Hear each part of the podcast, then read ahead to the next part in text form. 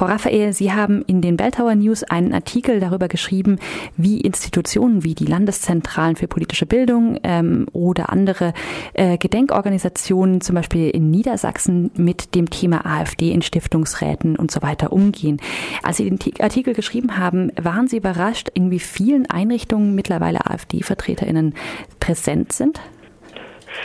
Nein, tatsächlich darüber war ich nicht besonders überrascht, weil es ist klar, wenn die AfD eine Partei ist, die eben auch gewählt wird in Landtage, irgendwie, dass sie natürlich dann eben auch Vertreter und Vertreterinnen äh, in beispielsweise landesnahe Stiftungen oder eben auch in die äh, Landeszentralen für politische Bildung entsenden können.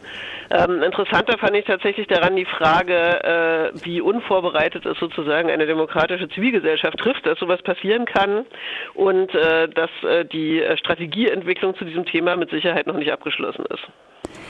In Ihrem Artikel sagt unter anderem Karl-Ulrich Tempel von der Landeszentrale für politische Bildung in Baden-Württemberg, dass diese Gremien oft interne Strukturen sind, die keine öffentliche Aufmerksamkeit für die AfD herstellen, weil das eben interne Diskussionen sind, die gar nicht nach außen dringen.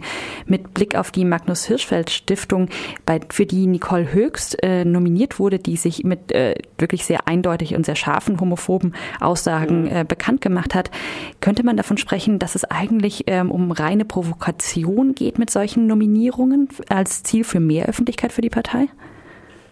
Ähm, grundsätzlich, na klar, geht es um Provokation, aber es geht um äh, weit mehr als Provokation. Tatsächlich geht es auch um die Frage, sozusagen demokratische ähm, Abläufe zu stören, ähm, die Arbeit solcher Stiftungen oder auch Landeszentralen zu stören und damit auch eine Sacharbeit äh, so weit wie möglich zu erschweren.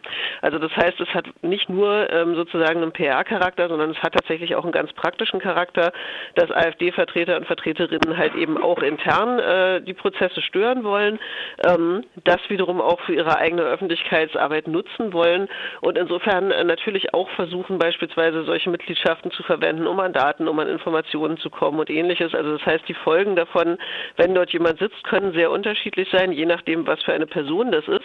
Wenn es aber zum Beispiel im Fall wie von, äh, von Nicole Höst jemand ist, der ähm, sich schon sehr deutlich gegen das eigentliche Anliegen der Stiftung positioniert hat, ist natürlich auch von der Pro mit einer Provokation äh, zu rechnen, aber tatsächlich einer, die nicht nur in die Öffentlichkeit wirkt, sondern auch nach innen wirken soll. Interessant ist ja am Fall Uwe Witt, der für die Stiftung Denkmal für die ermordeten Juden Europas vorgeschlagen wurde und jetzt aber nicht gewählt wurde, dass er ein, in gewissem Maße ein schwieriges Beispiel ist. Offiziell ähm, spricht er sich sehr deutlich dafür aus, dass das Gedenken an die Shoah wachgehalten werden soll und dass es sehr wichtig ist. Also dass die Arbeit der Stiftung ja. Denkmal sehr wichtig ist, ist natürlich aber trotzdem Teil der AfD mit ihren rassistischen Parolen und distanziert sich zum Beispiel auch nicht von ähm, islamfeindlichen Äußerungen. Hat sich ähm, der Bundestag mit dieser Nichtwahl von Witt jetzt vielleicht so ein bisschen der schwierigen Frage entledigt, wie man mit solchen ähm, schwierigeren Beispielen umgehen soll? Ja, tatsächlich ist es äh, eine, ein äh, gute, äh, gutes Beispiel dafür, dass natürlich auch die wir, wir nicht in den Fehler verfallen dürfen, zu sagen, die ganze AfD und alle ihre Mitglieder sozusagen über einen Kamm zu scheren, irgendwie, wobei ich den Eindruck habe, dass Uwe Witt zu denen gehört, die innerhalb ihrer eigenen Partei inzwischen auch auf relativ verlorenen Posten stehen, gerade was seine Position zur Erinnerungskultur angehen beispielsweise. Ähm, also insofern ähm, ist es auf alle Fälle eine interessante Personalie gewesen oder auch eine interessante Strategie. Ähm, ich denke trotzdem, dass es eine gute Idee ist, äh, sozusagen ähm, dort äh, trotzdem nicht nachzugeben, weil, wie genau wie Sie richtig gesagt haben, ich meine, der ist trotzdem Mitglied der AfD, er vertritt trotzdem ja auch die Thesen, für die diese Partei steht.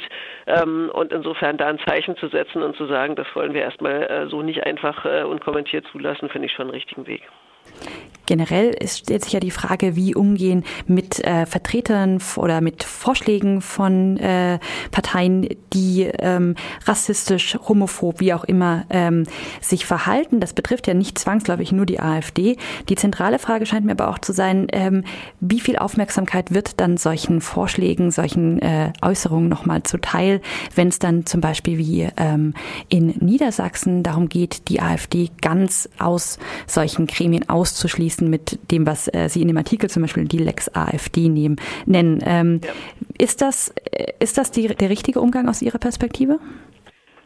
Ja, wie gesagt, ich glaube, richtig oder falsch ist an der Stelle tatsächlich immer noch schwierig zu sagen, weil äh, die Erfahrungswerte da gerade auch noch gesammelt werden. Ähm, ich kann allerdings den Vorstoß in Niedersachsen sehr gut verstehen Also dass man versucht gerade irgendwie die AfD auch aus den äh, Gremien rauszuhalten, wo es wirklich an, äh, ums Gedenken an die Shoah geht.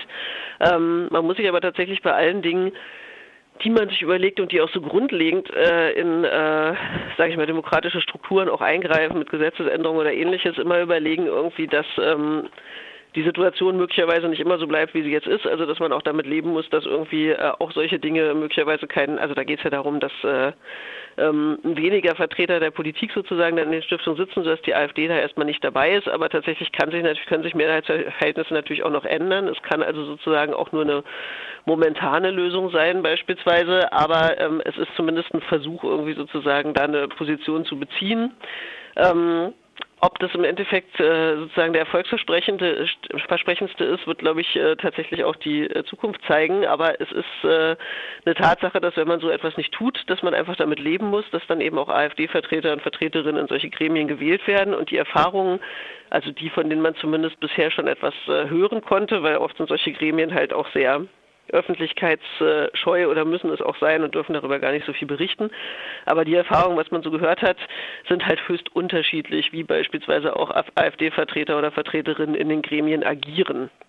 Also wenn das beispielsweise auch Personen sind, die dann relativ isoliert sind, dort nicht viel Gestaltungsmöglichkeiten haben oder auch vielleicht gar nicht viel da sind oder sowas alles, äh, ist es vielleicht auch äh, eine Möglichkeit sozusagen, sie auf diese Art und Weise auszusitzen.